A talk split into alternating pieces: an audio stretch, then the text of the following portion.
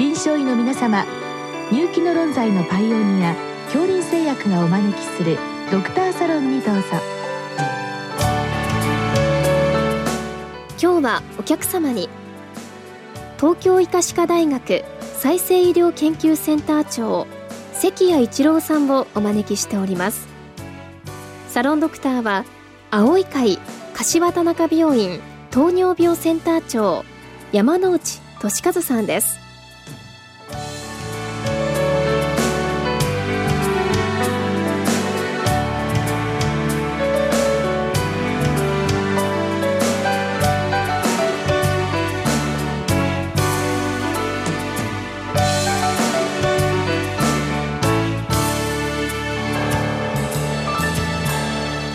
関谷先生よろしくお願いいたします。よろしくお願いいたします。えー、今日はまあ特に高齢者ということですけれども膝半月板損傷における自己血を利用する再生療法についてご教示くださいというご質問でございます。先生このまず膝の半月板損傷割にありふれたまあ病気といいますか損傷だと思いますけれどもこれ一般的にはまず手術となるわけでしょうか？いやあの決してそうではありません。えー、症状がなくても MRI をたまたま撮影して半月板損傷が見つかることは珍しくありません、うん、あの半月板損傷があったからといって必ずしも症状に結びつくものではないのです、うん、えー、それであの手術になる場合というのは切れた半月板が不安定になってている症状です、うんうん、具体的に言うとあの引っかかって膝が伸びない、うん、曲がらない、うんうん、えー、膝曲げ伸ばしした時にカクンカクンする、そういうあの物理的な症状がある場合にはあの手術になります。これ意外に症状は出ないものなんでしょうか？いやあのそういうわけでもなくてあの手術を必要とする半月板損傷の方というのはあの一定数存在します、うん今日本で半月板の単独手術半月板だけの手術は年間3万5千件ぐらい行われています。えなのであの決して少ない疾患ではないですまあ、ただ思われるほど症状は強くないといえば強くないわけでしょうか。うん、その強い方もいますし、うん、あの半月板損傷は MRI であの確認できても症状ない方もたくさんいますし、うん、あの軽い症状の方もたくさんいます。という背景の中で先生この再生医療が出てきた背景なんです、これはいかがなのでしょうか？はい、膝のお話をするとその半月板損傷に対してよりは変形性膝関節症に対する注射療法ということで、えー、血液成分を使ったり細胞を使ったりする治療、まあ、それをこう再生医療と呼んで、えー、それがまあ普及しつつあります。うんこれやはり侵襲が少ないというそういう利点があるわけでしょうね。そうですね。うん、あのまあ手術と組み合わせて行う再生医療もありますけれども、うん、まあ注射だけで行う再生医療もあります。うん、注射だけのものはまあ侵襲があの小さいので、あのそういう意味では希望される方は最近増えています。再生医療にもこういろんなやり方があるわけでしょうね。はい。今あの普及しつつあるのは多血小板血小プレートリッチプラズマ PRP と呼ばれる血液成分を注射する方法になります。これはあの例えば血液を 50cc 取りましてそれをこう遠心分離して、うん、えー、そうするとそこに赤血球、えー、上積みの方がまあ結晶成分になりますけども、うん、その間に血小板をたくさん含むあの分核がたまりまして、うん、そこをうまく抽出して、うん、えー、それで注射するような治療になります。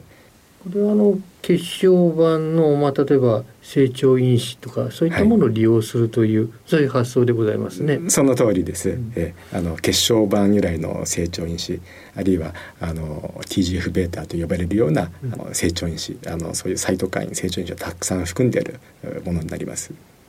もう一つは先生さらにまあハイテクといいますか高度になります先生よく力入れていらっしゃいますけれどもこの幹細胞を使ったものございますですね。はい。あのまあ、幹細胞も iPS 細胞などもありますが、うん、あの肝陽系の幹細胞と呼ばれる幹細胞があの、まあ、普及しつつあります、うん、えー、私たちは膝の滑膜という膝関節を裏打ちしている膜を、まあ、0.5グラムぐらい採取しまして、うん、それをあの酵素処理してで2週間かけて培養してうん、でそれを回収したものをあの注射したりあるいは半月板損傷部あるいは軟骨欠損部に移植したりするようなあのそのような再生療を行っています。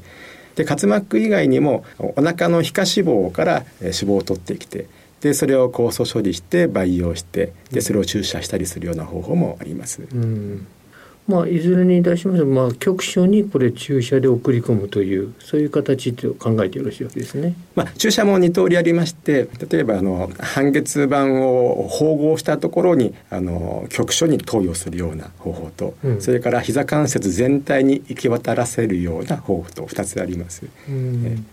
さてこういった形、まあ、進んできていると思いますけれども、まあ、実際のあの効果というのはいかがなものなんでしょうか？はい、えー、まああの目的にもよりますけれども、まあ、大きく手術と組み合わせてあの細胞を移植するような方法とあの手術を行わないで注射だけで行う治療法があります。うんで注射だけの方法はあの、まあ、半月板損傷というよりは、えー、変形性膝関節症に対して行う治療になります。であのその治療としては炎症を抑える効果は割と期待できます。はいなので、まあ、あの炎症を抑えて痛みを和らげる、まあ、そういう効果が持続するそういうことはあの期待できるかと思います。うん、ただやっぱり皆さんこの再生医療というとあの軟骨が増えたり切れた半月板がきれいに戻ったり、はい、あのそういうことをちょっとイメージされるかと思うんですけれども、ね。はい、あのその注射だけではなかなかそこまではあのいかないというかあの、うん、そこまでを示すあのエビデンスがないっていうのが現状だと思います。うんまあ、現状ですとこの PRP 血小板を用いる方はこの症状としての痛みを取る目的と考えてよろしいですか？あの現段階ではそのように考えるのがあの適切というふうに私は思います。うん一方でこの幹細胞の方は、まあ、これは根治療法を目指すと考えてよろしいわけでしょうね。その幹細胞に関してもあの2通り方法ありましてその注射だけの方法とそれから、まあ、あの半月板であれば半月板を縫ってで半月板縫合部に集中して細胞を移植するような治療法があります。うん、で注射だけの方法ですと注射した細胞っていうのはあの多くの場合は膝のあの、まあ、滑膜というやはりあのラウチしている膜に多く取り込まれます、うん、そこであの幹細胞のあの特性を維持しながらあの幹細胞が成長にちょっとたくさん出します、うん、なので PRP の治療よりはあその成長因子を出す期間が長いので、まあ、より長い効果があるっていうことは、まあ、期待はできるんですけれども、うん、まあ、あの実際にあの PRP と比べてあのより長い効果が得られるかどうかっていうのはまだよく分かってないところがあります。まあ、局所に外から注入したものがどの程度働くかというところはまだ十分に解明されてはいないというところございますか？そうですね。まああの動物を使ったあの研究ですとそのあたりはあの割と綺麗な結果が出るんですけれども、あの人となりますとなかなかそれを示すことが容易ではありませんので、えー、あのなかなか効果をきれいに示すっていうことは簡単ではないんです。まだ現時点ではまあ即効性というとおかしいですけど、処理をしたまあ1週間2週間でカラッと良くなるとまあそういったものではないということですね。えーとですね、痛みに対してはあのもう注射してもうすぐに効果感じられる方も中にはいます。逆にあの効きすぎてですね、うん、あの翌日膝が腫れたりするようなこともあるぐらいですね。そうなんですか。先ほどぐらい変わりますけどこの変形性の関節症ですね、はい、これもやはり高齢者で多いと思うんですけど、はい、まあ、このご質問はまあ高齢者のケースですけれども、はい、高齢者に対して行うかどうかというのはこれいかがなんでしょうか？そのご高齢の方で半月板損傷を指摘されたということですけれども、その半月板損傷だけが問題ということは割と少ないように思うんですね。えー、ご高齢の方ですと半月板とその周りの関節軟骨が一緒に変化することが多いです。まあそれはまあ変形性膝関節症という状態になりますけれども、はい、なのでこの74歳という年齢考えますと、うん、その半月板だけではなくてあの膝全体を上手に治していくっていうことが大事じゃないかというふうに思います。まあ、現時点では対象としては、まあ、あの PRP 血小板のこちらの注射の方が、まあ、まあ、強いては選択になると考えてよろしいわけですね。そうですね。うん、まあ、あの、痛み止めの薬飲んだり、うん、あるいは、あの、保険収載されているヒアルロン酸の注射をしたりしても、うん、あの、いい効果が得られないのであれば、あの、PRP の注射をするっていうのが、あの、一つの選択肢だと思います。これね。この膝関節になっておりますけどまあ整形外的にはあちらこちら関節ございますけど、はい、これあのなぜ膝関節が最初にこう出てきたとかそういう理由ございますか？はい。あのそれは注射しやすいからだと思います。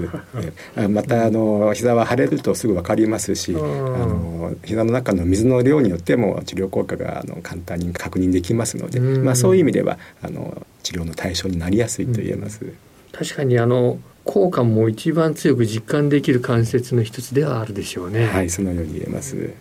ということで、まあ、これさらに今後ですけども、まあ、他の関節などにも、まあ、広がっていく治療法だと考えてよろしいですか？はい。あの、まあ、注射しやすい部位、えー、例えば肘関節なども PRP は、あの結構行われています、うん、あの野球選手特にピッチャーですね、うん、ピッチャーで肘が痛い方に対してあの PRP の注射を肘にしたりすることはあの割と行われます。うん。まあ確かにそういえば大リーガーだとか、はい、いろいろなスポーツ選手特にこれ多いですね、何かこう、何を注射しているんだろうと思ったことありますけど、はい、これは血小板を注射して、はい、それでまあ炎症腫れとか痛みを引いていると考えてよろしいわけですか？あのその通りです、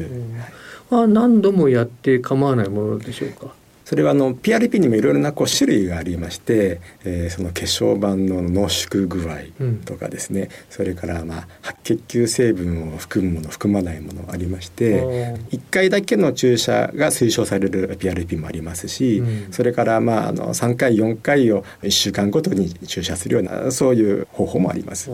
まあ、そのあたりは少し秘伝といいますかい。ろいろあの医者によってもこうやり方はあるわけでしょうね。あのその通りですね。まあ、PRP そのキットがありまして、はあ、そのまあキットによってあの成分が変わってきて、まあ、それで回数も決まるということです。最後に先生これお値段ですがい。くらぐらいのものなんでしょう？はい、はい、これはあの保険が効きませんので自費診療になります。数万円から高いものですと日本だと40万円ぐらいの費用になります、うん、どうも先生今日はありがとうございました。ありがとうございました。